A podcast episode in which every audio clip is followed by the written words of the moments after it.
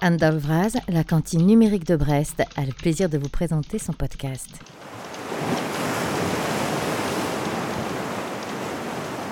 Dans ce 45e épisode, nous recevons Joël Gombin, cofondateur de Datactivist, société coopérative et participative qui travaille à ouvrir les données et à les rendre utiles. Bonne écoute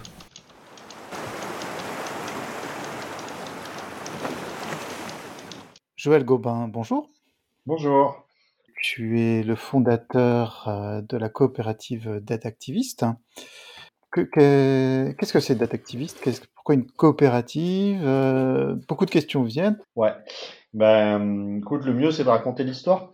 Euh, donc, en fait, je suis le cofondateur de Datactivist, puisqu'on était deux avec Samuel Guetta a créé Datactivist en 2016. Et en fait, Samuel, je le connais depuis longtemps. On était étudiants à Sciences Po Ex tous les deux, donc euh, je, le, connais depuis cette époque. Et puis euh, ensuite, on a chacun fait nos vies. Et euh, en 2015, 2016, ouais 2015, on se retrouve tous les deux dans le sud de la France après avoir quitté Paris. En fait, Samuel un petit peu avant moi a suivi sa femme qui avait trouvé un job à Aix-en-Provence. Et puis moi, j'ai suivi la mienne qui avait trouvé un job à Marseille. enfin à côté de Marseille. Et donc on se retrouve tous les deux euh, dans le sud de la France, euh, chacun à faire des thèses et euh, à se dire bah on va on verra bien sur place qu'est-ce qu'on qu'est-ce qu'on pourra faire. Et on s'est retrouvés ensemble à faire à faire des cours à Sciences Po Ex. De, de, de, cartographie de controverses, des trucs comme ça. Et puis du coup, on a pas mal tchatché et Samuel finissait une thèse à Télécom Paris Tech sur euh, l'open data. Et moi, je j'ai essayé de faire une thèse, j'ai jamais réussi, euh, spoiler alert, mais j'ai essayé de faire une thèse en sociologie électorale et, euh, et j'ai beaucoup travaillé euh, à partir de données publiques euh, qui se sont progressivement ouvertes au cours de ma thèse, euh, des résultats électoraux, des données sociodémographiques, des données géographiques, euh, ce genre de choses. Et donc pendant ma thèse, j'ai appris à traiter ces données, à les analyser, à les visualiser, les modéliser, etc.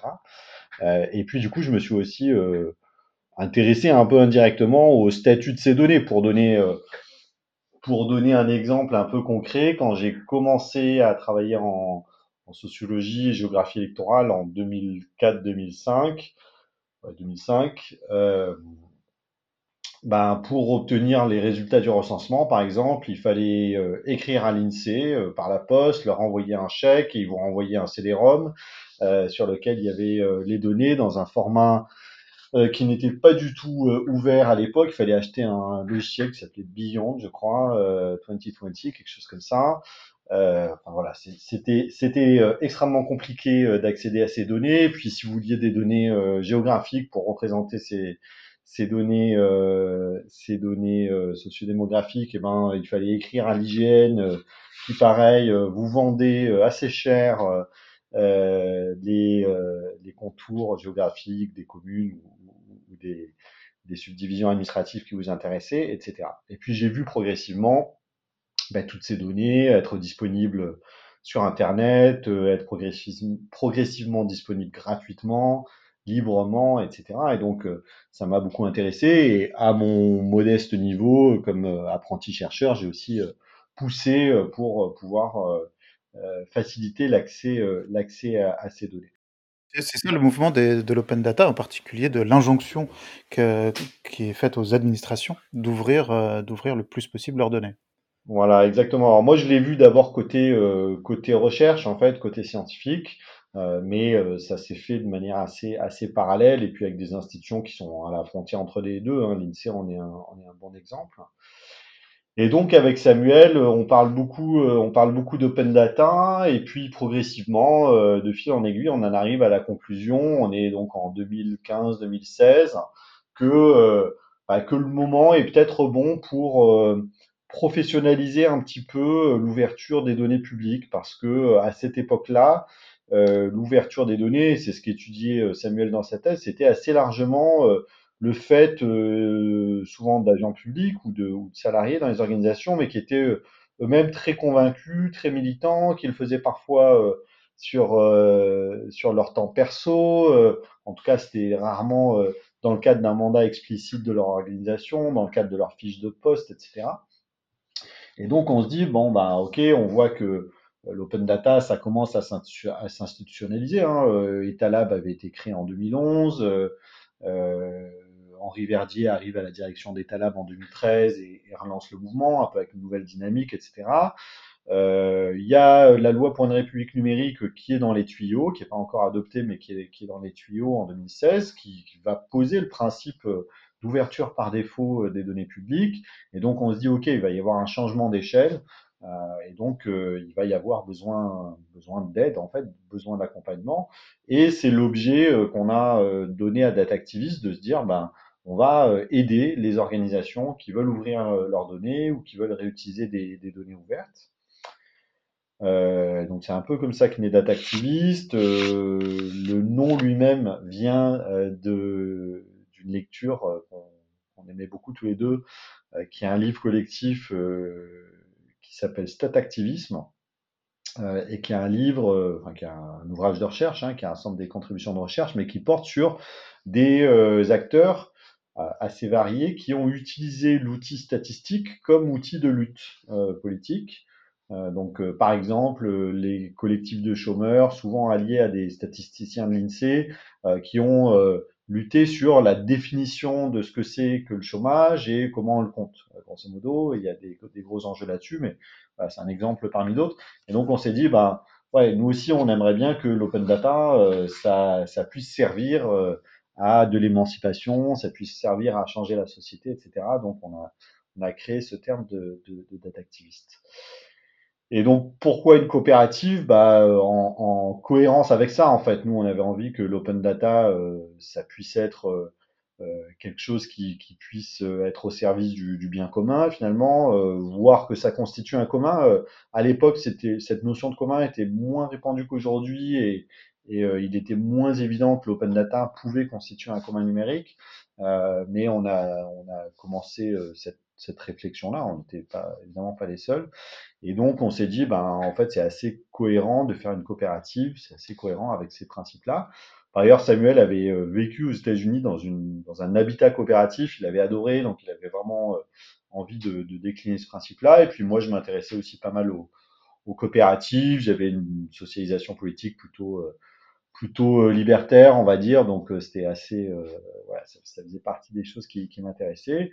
Et donc, on s'est dit, euh, bah voilà, on a créé une coopérative. Donc voilà un peu ce que c'est que Data Activist. Donc ça, c'est en 2016. On a officiellement créé Data Activist fin 2016, vers euh, octobre-novembre 2016. Et euh, aujourd'hui, euh, presque sept ans après, c'est une coopérative de plus d'une vingtaine de salariés euh, qui travaille toujours évidemment sur les sujets d'ouverture des données et de réouverture des données publiques, mais qui plus largement s'intéresse à euh, la contribution que peuvent avoir les données euh, au bien commun et à l'intérêt général. Euh, donc, on a un petit peu élargi notre champ d'action euh, sur des sur des notions connexes. Euh, par exemple, on travaille pas mal sur les, les, données de la recherche et la science ouverte. On travaille sur des notions de au-delà d'ouverture de, des données, de, de, gouvernance des données, de, de partage de données. On travaille aussi sur la question de transparence algorithmique, voilà, on a un petit peu élargi notre champ d'action, mais le, projet reste, je crois, assez, euh, assez proche de ce qu'il était au départ.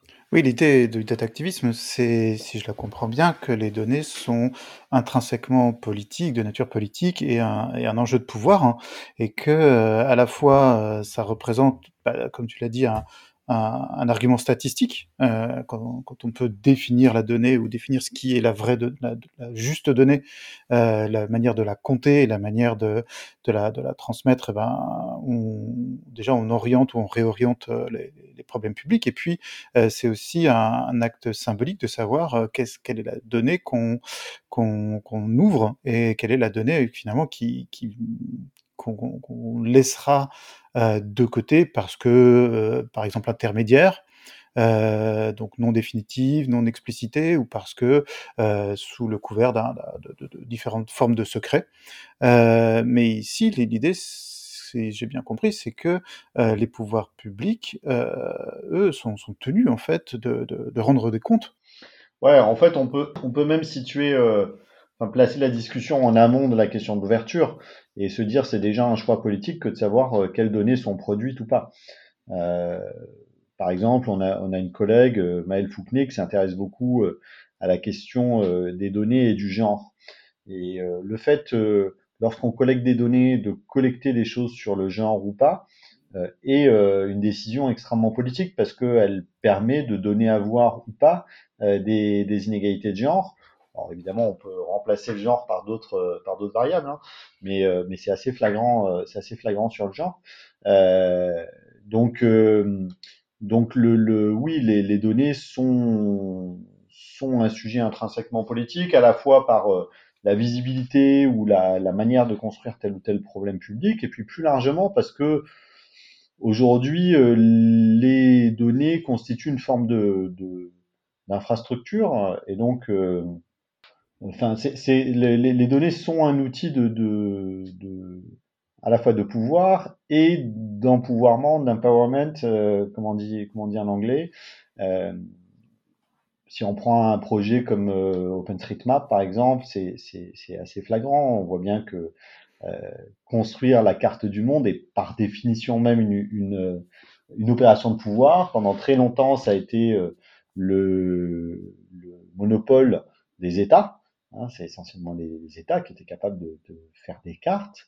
Euh, ensuite, éventuellement, ça a été le monopole de quelques très grandes entreprises, très puissantes. Et puis, euh, Aujourd'hui, c'est une opération potentiellement distribuée euh, et, et, à laquelle peuvent participer tous les citoyens et surtout dont peuvent bénéficier tous les citoyens. Donc de ce point de vue-là, par exemple, je pense qu'OpenStreetMap a une portée politique absolument incroyable et dont assez peu de gens au final ont, ont conscience.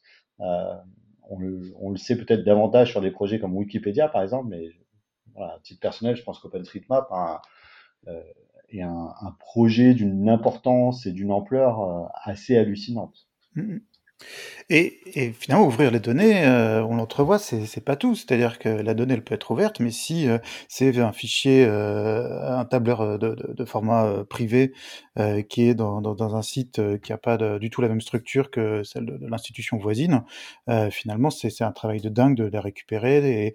Et, donc, finalement, il faut la nettoyer, la rendre opérable, la rendre accessible, la documenter, l'insérer dans, des systèmes plus larges. Et ça, c'est tout, tout un travail que vous faites. Hein.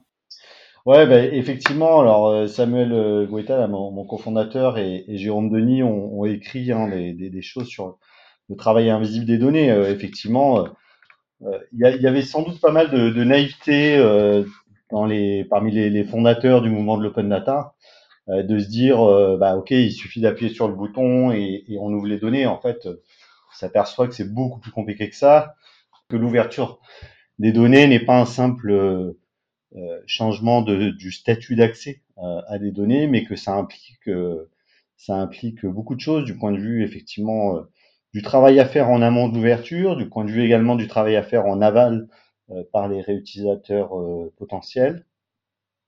ce, qui, ce, qui, ce qui explique aussi une part de la, de la frustration qui peut y avoir lorsque, lorsque l'ouverture se, se fait ou ne se fait pas d'ailleurs, euh, de, de, se dire ah bah tiens euh, ça produit pas forcément tous les effets qu'on avait imaginés euh, tout de suite ou ça produit pas tous les usages qu'on avait qu'on avait anticipés. Je pense en réalité qu'on en est que au tout début de cette histoire-là, c'est-à-dire que on a aujourd'hui à la fois des configurations administratives et des configurations techniques, des systèmes d'information euh, qui sont absolument pas pensés historiquement euh, pour, euh, pour l'ouverture, qui sont même souvent pas pensés pour produire de la donnée. Il faut savoir que l'administration est une immense machine à produire du document, du document papier qui a été aujourd'hui pour une large partie numérisé, mais en fait numérisé sans du tout repenser les usages. Hein. C'est-à-dire qu'on garde la forme du document administratif on a juste mis un PDF à la place, à la place d'un document papier, mais la, logique euh, reste la même. Euh, et donc, c'est une logique qui est assez euh, orthogonale euh, à celle de la donnée, à telle enseigne d'ailleurs que parfois on est obligé de faire des trucs un peu absurdes. On a des missions, par exemple, dans lesquelles on, on est chargé de, de récupérer et en skypant hein, et de et de dossiériser, donc de, lire de manière automatique le texte dans des, PDF. Euh, pour reconstituer des bases de données euh, qui, appartiennent à l'administration, hein, en prenant des, actes administratifs, des arrêtés, des délibérations, des choses comme ça. Et puis il y a des business hein, qui, sont, qui se sont montés ces dernières années autour de cette idée-là. Donc c'est un truc un peu, un peu absurde quand on y, quand on y réfléchit, mais, euh, mais voilà, qui, qui, qui, est la réalité. Euh, et donc je, je, je pense que quand on regardera ça dans quelques décennies, euh, on en sourira parce que euh, progressivement, on arrivera sans doute à reconfigurer au moins les systèmes d'information, les administrations peut-être euh, plus difficilement, mais encore que, euh, autour, de, autour, autour de la donnée, en mettant, euh, en mettant la, la, la, donnée au centre. Mais on voit que c'est un truc qui est, qui, est, qui est pas simple, y compris euh, dans des environnements nativement numériques. Quand on reprend ce que, ce que raconte Tim Berners-Lee sur euh, sur le, le, web des données, par exemple, ben, le web, c'est un truc qui est nativement numérique, mais même dans cet environnement euh, du web, euh, construire le web des données tel que euh, Tim Berners-Lee l'a décrit, par exemple, ben, on voit que c'est très compliqué, que ben, en fait aujourd'hui on a un web qui est essentiellement un web de documents, euh, etc. Euh, en tout cas, que la, la, couche de sémantisation des données, elle est très compliquée à mettre à mettre en œuvre, etc. Donc donc tout ça, c'est des choses qui vont, qui vont, prendre, qui vont prendre du temps. Mais en même temps, c'est normal. Si on réfléchit à euh, la temporalité de l'impact de l'invention de l'imprimerie, par exemple, ça se mesure en siècles. Euh, la manière dont euh, la réforme, euh, dont euh, toutes, les, conséquences euh, sociales, politiques, historiques de, l'imprimerie se sont mises en place, c'est à une échelle séculaire. Donc, je pense que voilà, il est compliqué aujourd'hui de, pouvoir tirer un, bilan de tout ça. Mais pour en revenir à ta, question initiale, en tout cas, oui, voilà, dire j'ouvre des données, c'est pas juste prendre un prendre un fichier et le mettre sur un portail, euh, le mettre sur un portail web ou juste dire ok, je donne accès à ce fichier-là. Euh, ça, ça, implique effectivement un, travail et, et, ça l'impliquera de plus en plus à mesure aussi que les, euh, que les attentes euh, augmenteront. C'est-à-dire, euh, au début, on a dit ben, l'ouverture des données, c'est juste mettre un fichier en CSV et, et, lui, mettre, lui coller une licence, une licence ouverte par-dessus. Et puis en fait, aujourd'hui, on s'aperçoit que, bah, ok, CSV c'est bien, mais en fait, ce serait un peu mieux si on avait euh, euh, si on avait une couche de sémantique là-dessus, qu'on était capable de comprendre, euh, donc sémantique, ça veut dire quoi? Ça veut dire bah, donner un sens à ce qu'il y a dans ce fichier CSV, ou peu importe le, le, le, format du fichier, mais en tout cas se dire, bah, ok, quand euh, dans le fichier euh, il y a marqué euh, ça, je suis capable d'avoir un référentiel qui m'explique que ça, ça s'interprète de telle manière, de manière automatique, etc. Et donc ça, c'est un travail qui est encore beaucoup plus compliqué, qui aujourd'hui est très très peu fait, mais mais plus on ira et plus c'est ce genre de choses qu'on attendra en fait euh, que quand on a une adresse et eh ben qu'on on soit capable de la relier à un référentiel géographique que quand on a une unité on soit capable de lier un référentiel d'unité que quand on a euh, une entité euh, on soit capable de le relier à une à une entité etc mais on en est loin pour prendre un exemple si aujourd'hui je vais sur data.gouv.fr donc le portail open data du, du gouvernement les producteurs, je parle même pas des jeux de données qui sont dessus, mais les producteurs des jeux de données, les gens qui publient les jeux de données, aujourd'hui, on n'a pas de référentiel là-dessus. Donc, euh, il y a marqué quelque part, par exemple, je sais pas, un ministère, euh, euh, ministère de telle, de telle chose, mais en fait, cette notion-là n'obéit pas à un référentiel. J'ai pas, euh, pas d'identifiant unique qui permet de dire, euh, en fait, ça renvoie à telle entité, sachant qu'en plus les ministères, bah, leur périmètre, ils changent à chaque euh, à chaque remaniement ministériel, euh, euh, que des fois c'est un ministère, des fois c'est une direction d'administration centrale, des fois c'est un service au sein d'une direction, etc. donc, donc sur des choses aussi entre guillemets simple que ça. Aujourd'hui, on n'y on est, on est, pas encore, et, et, si on essaie de faire ça, c'est déjà, c'est déjà, c'est déjà très compliqué. Donc, euh, donc euh, il y a beaucoup de travail encore, euh, encore devant nous, et c'est aussi ça qui est intéressant dans ce, dans ce sujet-là, c'est qu'en fait, c'est jamais, c'est jamais fini, et on peut toujours, toujours aller plus loin, et, et les potentialités à terme sont, sont, sont extraordinaires. Tu, as un petit peu parlé de, des administrations, mais plus globalement, qui, sont vos clients? Alors c'est très largement des administrations, hein, 85-90% de notre chiffre d'affaires c'est du secteur public. Donc aussi bien euh, au niveau de l'État, on travaille ou on a travaillé pour d'assez nombreux ministères ou, établissements publics de l'État, euh, que au niveau euh, des collectivités territoriales. Euh, on travaille pour beaucoup beaucoup de travail ou a travaillé pour beaucoup de collectivités territoriales.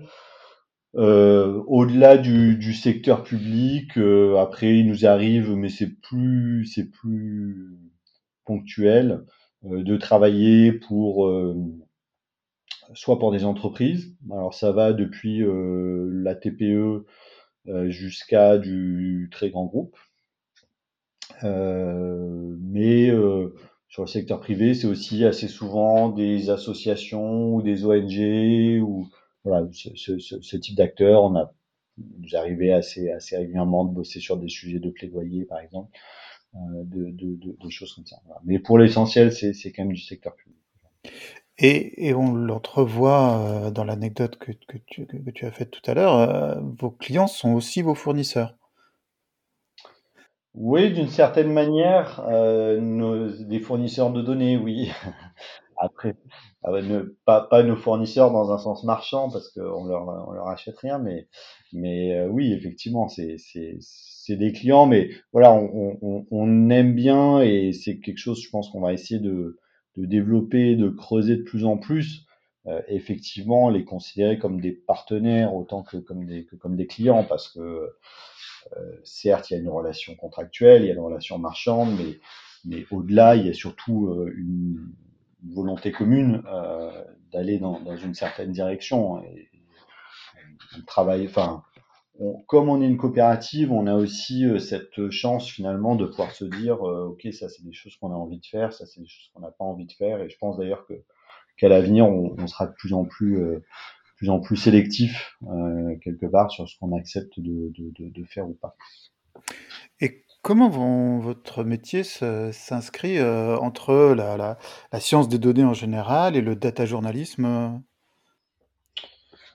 Alors c'est une bonne, euh, ouais, c'est une bonne question. Euh, nous, on a plusieurs métiers en fait. Euh, le, le, le, cœur de notre métier, c'est quand même plutôt un métier d'accompagnement et, de, et de, de, conseil. Hein. On est essentiellement un cabinet de conseil, euh, mais effectivement dans ce cadre-là, on est quand même euh, amené régulièrement euh, à, à, devoir traiter des données pour le compte de nos clients, parfois pour notre propre compte.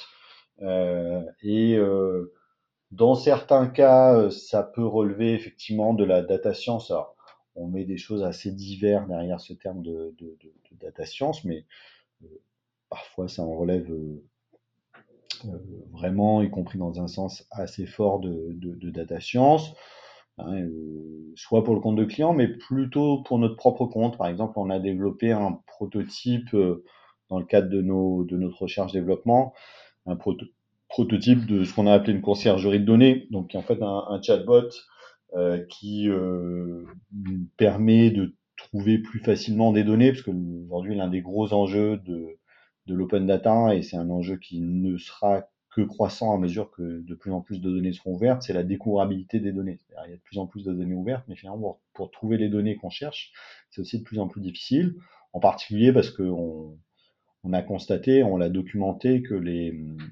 la qualité des métadonnées euh, des données ouvertes est très faible. Euh, on a très peu de, très peu de métadonnées, en fait, et euh, généralement, et c'est assez logique, ces métadonnées sont euh, rédigées dans un, un, langage, dans un jargon qui est celui des producteurs de données et qui n'est pas nécessairement le même que celui des réutilisateurs. Donc par exemple, toi tu vas chercher, tu vas vouloir chercher la localisation de tous les barrages en France. Donc toi, tu vas chercher barrage sur ton portail de, données préféré, mais en fait, pour les producteurs, c'est pas des barrages, ce sont des usines de production hydroélectrique, par exemple.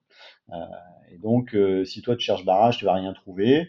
Et donc, le, ce prototype de, conciergerie de données qu'on a, a produit, c'est un chatbot qui en fait est capable à partir du terme barrage, de savoir faire une extrapolation en disant, bah, en fait, barrage, c'est un terme qui est proche de celui de, euh, d'usine hydroélectrique, euh, d'usine de production hydroélectrique. Donc, je fais la requête aussi euh, sur ce, sur ce mot-clé-là. Sur ce, sur ce mot-clé-là. Ce qu'on appelle de l'expansion de, de l'expansion de requête. Donc là, c'est vraiment de la, de data science, c'est du traitement automatique du langage. Euh, derrière, donc on a, on a un, collègue qui fait ça. Euh, et puis, euh, dans d'autres cas, il s'agit plutôt effectivement de mettre en récit, de mettre en récit des données, de les valoriser. Donc, nous en général, on est plutôt là pour faciliter la valorisation par d'autres des données, mais il nous arrive assez régulièrement de la faire nous-mêmes ou de l'accompagner.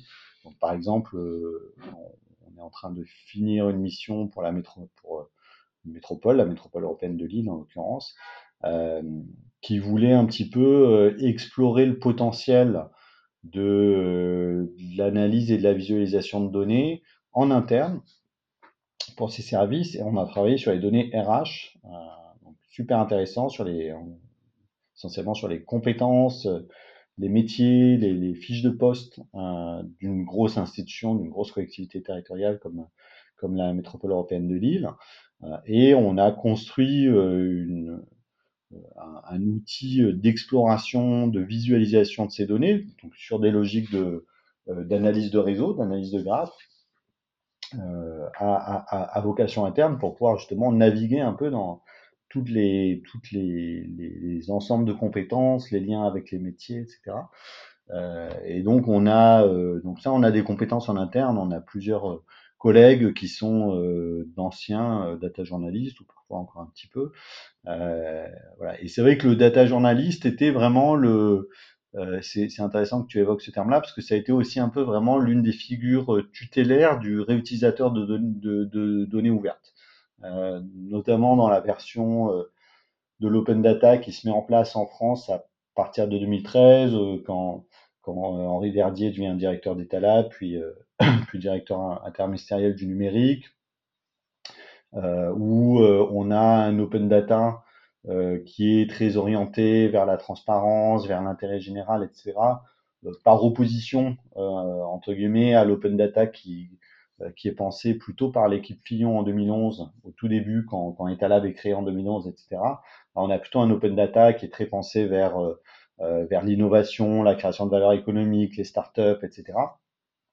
Euh, cette dimension-là, elle disparaît pas ensuite, mais elle, est, euh, elle, passe un peu au second plan.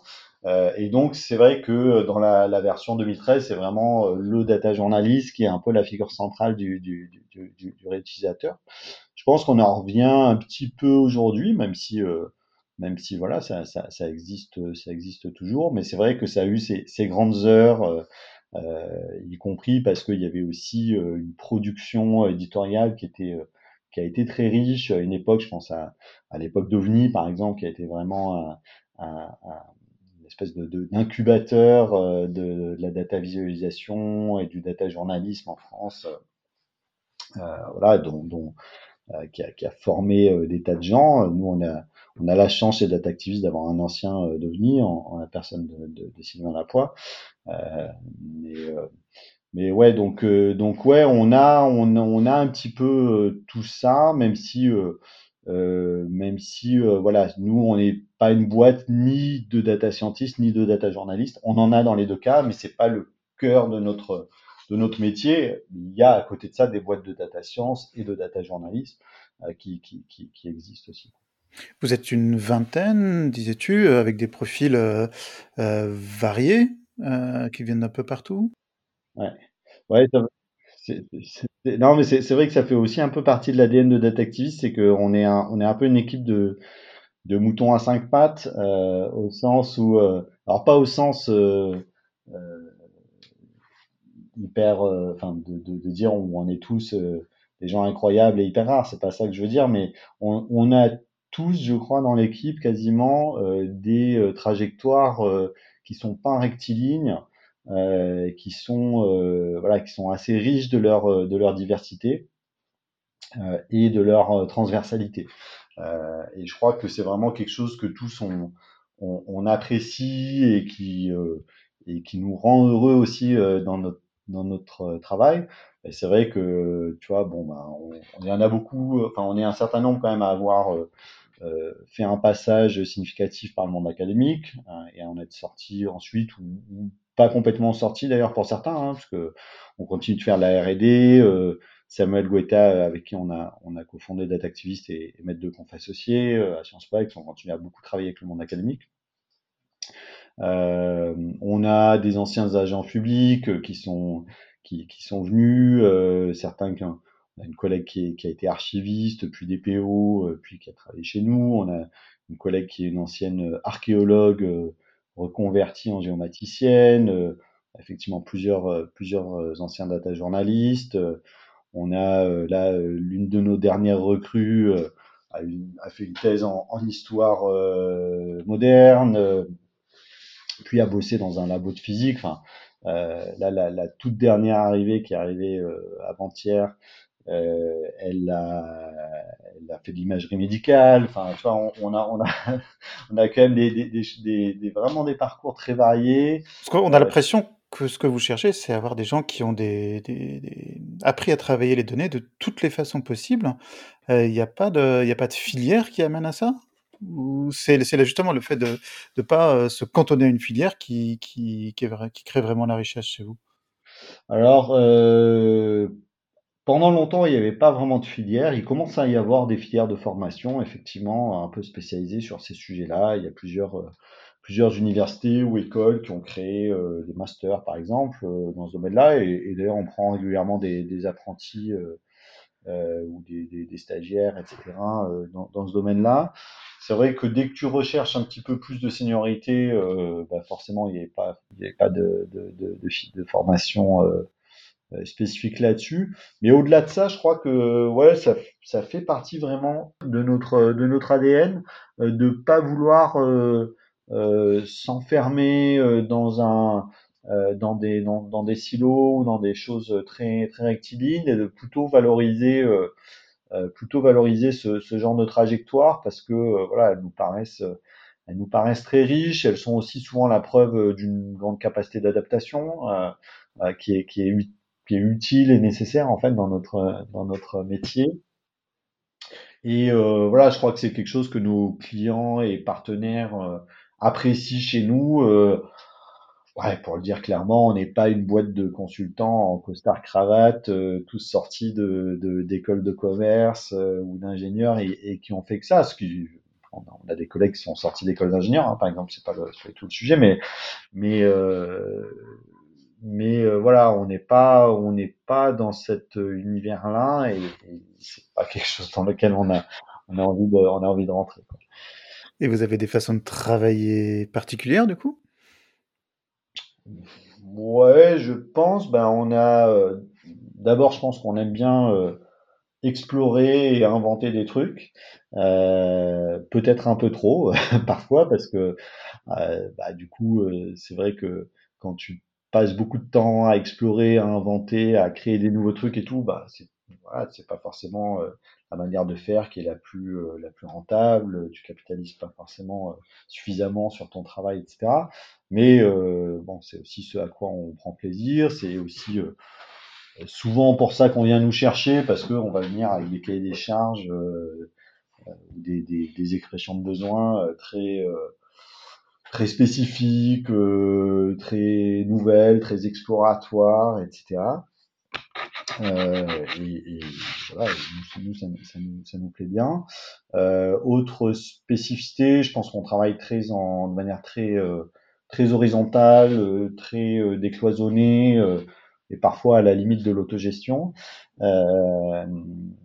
voilà, là encore, c'est à la fois une force et, et, et, sans doute à certains égards une faiblesse.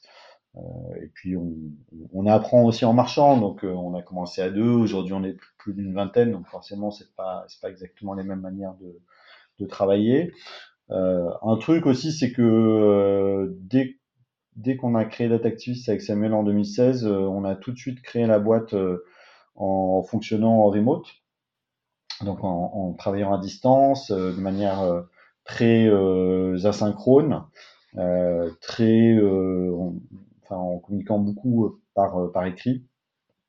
Euh, alors aujourd'hui, c'est sans doute moins original depuis le, depuis le Covid, mais euh, voilà, disons que la manière dont beaucoup de boîtes ont appris à travailler après le Covid, euh, souvent un peu contrainte et forcée, ben, nous, on le faisait depuis 2016 assez, assez nativement, ce qui veut dire aussi que les, les 20, 20 et quelques collègues que j'évoquais tout à l'heure, bah, ils sont dans toute la France, même parfois à l'étranger. On a une collègue qui qui est à Valence, en Espagne.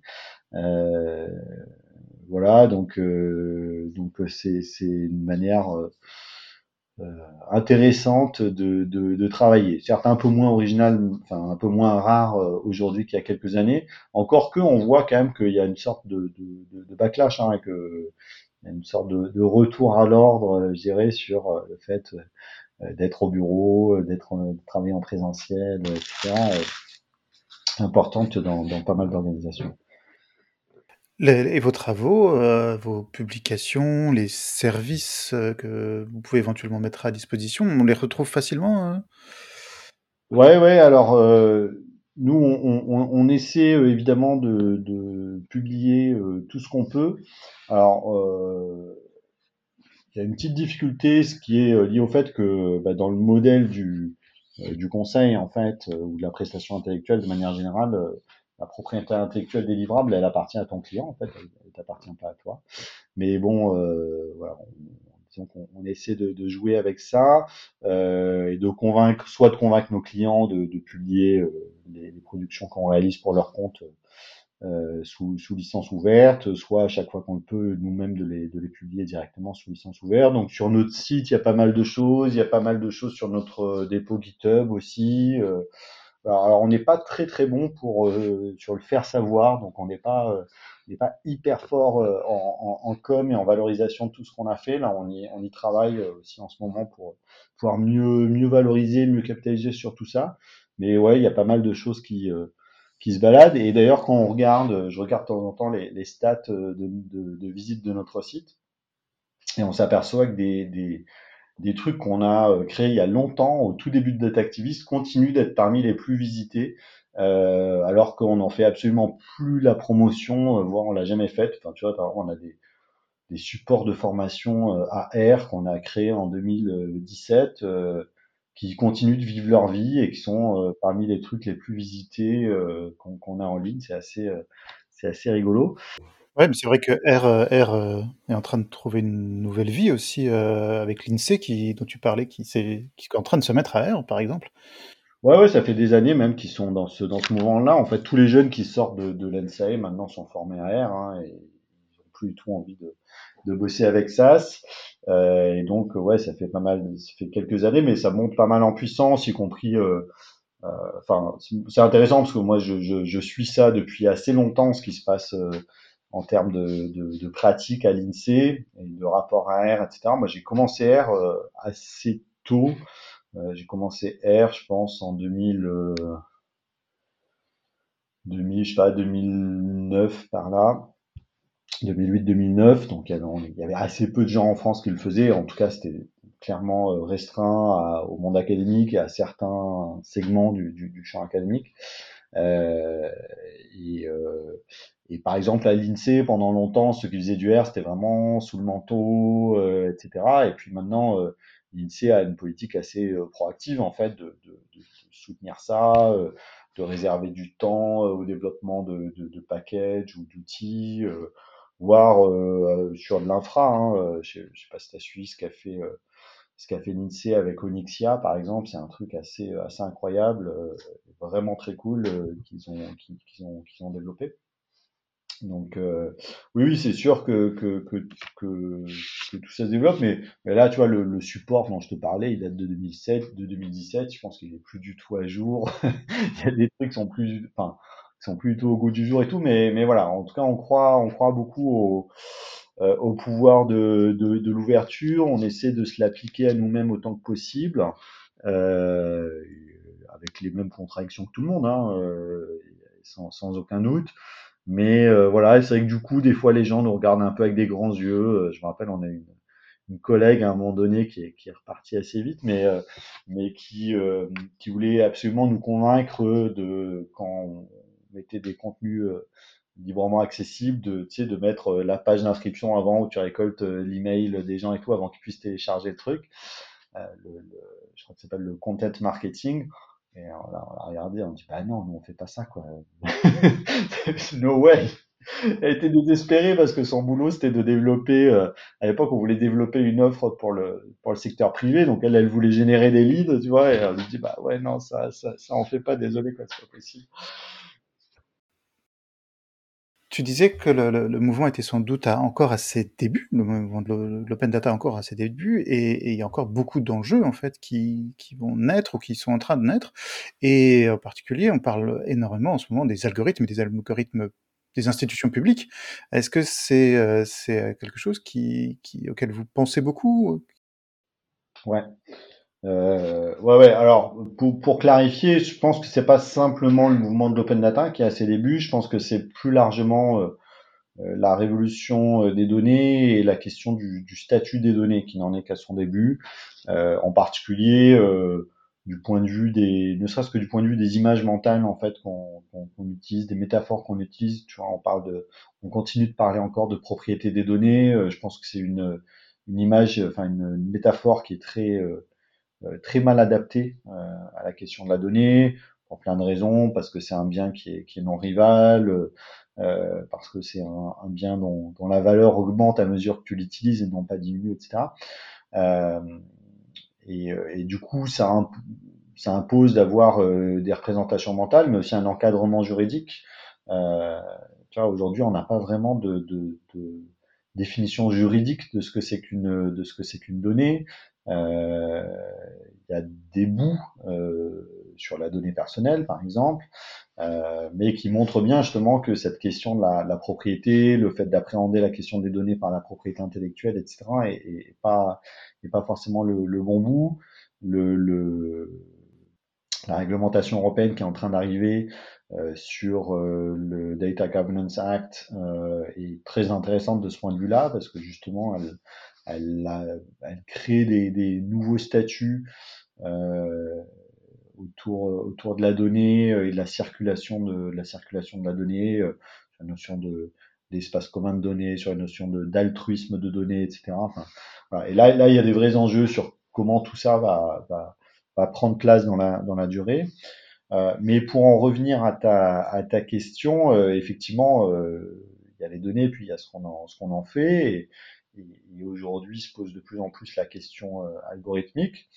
Alors, comme, comme souvent en France, on est dans un, dans un paradoxe qui est qu'on a une réglementation qui est très, très en avance, très en pointe, puisque la loi pour une république numérique dès 2016 euh, crée un véritable cadre juridique autour de l'emploi par l'administration euh, d'algorithmes euh, et euh, créer un, cadre qui est à la fois protecteur pour les individus puisqu'il il crée un certain nombre de droits pour les individus euh, assez calqué euh, du droit euh, du droit CADA en fait, hein, du droit autour de l'accès aux documents administratifs, de la redevabilité que l'administration doit, doit aux, aux, individus. Donc la loi dit qu'en fait chaque fois que l'administration utilise un algorithme pour prendre une décision individuelle, que ce soit à l'égard d'une personne physique ou d'une personne privée.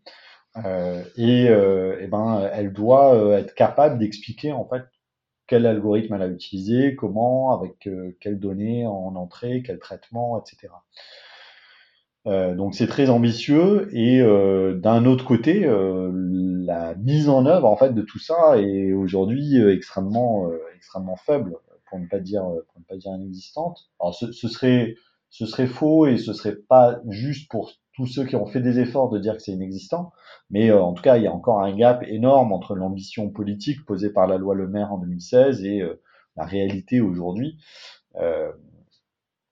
Euh, et euh, donc ouais, donc nous c'est quelque chose auquel on s'est on s'est intéressé euh, depuis deux ans à peu près, je dirais, et sur lequel bah, on a fait une mission pour la, toujours pour la métropole européenne de Lille. Euh, on a un peu justement euh, exploré euh, comment ça peut se passer concrètement dans une collectivité territoriale, de vouloir identifier les algorithmes qui sont utilisés, de vouloir les documenter, etc. Mais aujourd'hui, force est de reconnaître que c'est un sujet sur lequel, pour l'instant, nous, on observe qu'il y a peu de traction, peu de traction en France. Quoi. Il y a peu de, il y a peu de peu de demandes euh, et euh, aussi peut-être parce que euh, en fait quand on regarde ce qui s'est passé dans d'autres pays c'est assez c'est assez intéressant y a, je, je crois qu'il n'y a pas tellement d'autres pays qui ont une réglementation sur le sujet aussi forte que la nôtre mais par contre souvent il y a plus de choses qui sont faites alors beaucoup via le point d'entrée de, de l'intelligence artificielle. On regarde à Londres, à Amsterdam, euh, en Finlande, qui sont un peu les, les, les, les cas les plus avancés qu'on a aujourd'hui euh, sur la transparence algorithmique. Euh, c'est des algorithmes plutôt au sens euh, IA, alors avec toute l'ambiguïté euh, ou le flou sémantique qu'il peut y avoir derrière ce terme hein, et, ce que ça recouvre exactement. Mais en tout cas, disons sur des algorithmes assez complexes. Euh, là où en France, finalement, on a plutôt tendance à commencer par des algorithmes assez simples euh, qui sont en fait euh, des algorithmes souvent assez, mécaniques, assez déterministes, euh, qui vont traduire de manière informatique des, des, critères posés par, par la loi ou par, des, des, des, règlements. Euh, donc les, les voilà et, et c'est vrai qu'en France il y a je trouve que la, la société civile c'est assez peu emparé de ce sujet-là, à quelques exceptions notables près, tu vois, genre Parcoursup qui a eu beaucoup de visibilité, etc. Mais euh, au-delà de, de, voilà, de deux ou trois euh, algos très emblématiques comme ça, euh, c'est un sujet sur lequel je trouve que la société civile aujourd'hui est en France assez assez faible, alors que euh, dans d'autres pays européens ou même aux États-Unis, euh, le, débat démocratique me semble plus euh, plus vif euh, sur, ce, sur ces, sur ces sujets-là. Une dernière question. Euh, qui, qui, trouve les idées pour vos, pour vos stickers? Alors, merci de poser cette question. C'est un sujet qui nous tient beaucoup à cœur. on, est, on est très, très fiers de nos stickers. Parfois, on dit en plaisantant que, en fait, on fait data activiste euh, principalement pour pouvoir faire les stickers, parce que tout le reste est juste une, une couverture.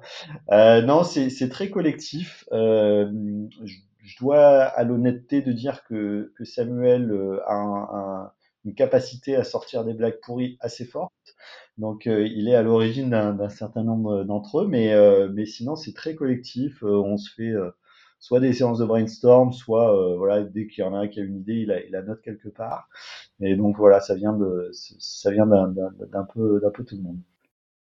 Merci beaucoup, Joël Gombin. Ben, merci beaucoup de, de l'invitation, c'était chouette.